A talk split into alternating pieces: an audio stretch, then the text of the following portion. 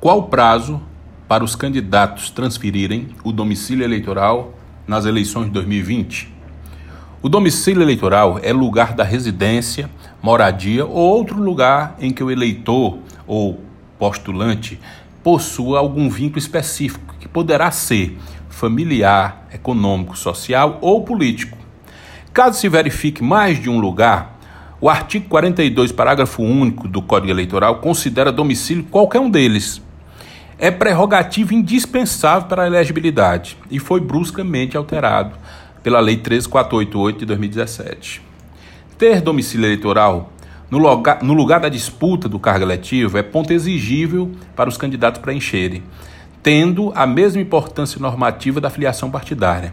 A exigência do domicílio eleitoral pretende enraizar vínculos entre o candidato e a provável, provável representação popular aproximando o possível elegível dos representados. O domicílio tem fundamental importância no requisito de elegibilidade. A redação anterior, dada pela Lei 9504 de 97, intitulada de Lei das Eleições, sofreu alteração no seu artigo 9, dada pela dita lei que mencionamos acima, é, 13.488 de 17 que altera o prazo mínimo como requisito para se ter domicílio eleitoral aos postulantes das eleições.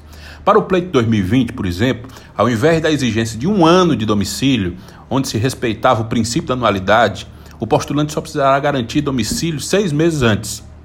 A nova redação, dada pela Lei das Eleições, convenciona o mesmo prazo de filiação partidária e transferência de domicílio eleitoral, para seis meses antes do sufrágio. O candidato terá, então, até o início de abril do ano que vem, 2020, para transferir o seu domicílio para a circunscrição onde pretende candidatar-se a um cargo eletivo.